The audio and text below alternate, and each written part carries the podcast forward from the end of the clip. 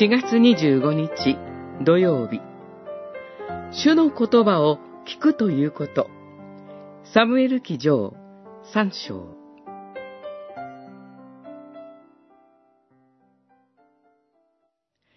主は来てそこに立たれこれまでと同じようにサムエルを呼ばれた。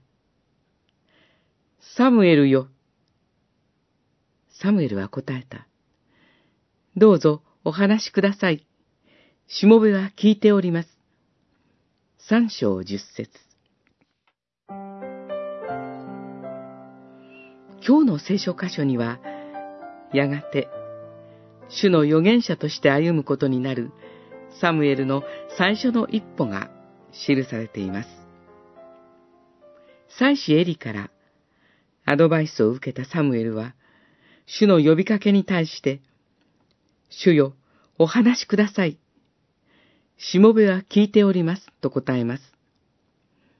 そして、主が語られる言葉に耳を傾けます。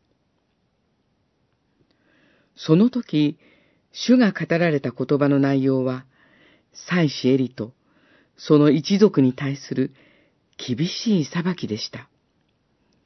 まだ少年であったサムエルにとって、死でもあり、親代わりでもあるエリに告げるには、あまりに重い言葉でした。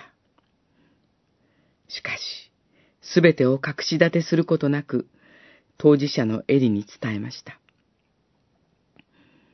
ここには、主の言葉を聞くことについて、軽視されがちな重要な一面があります。それは、主の語られる言葉は、私たちの耳に心地よい言葉ばかりではないという単純な事実です。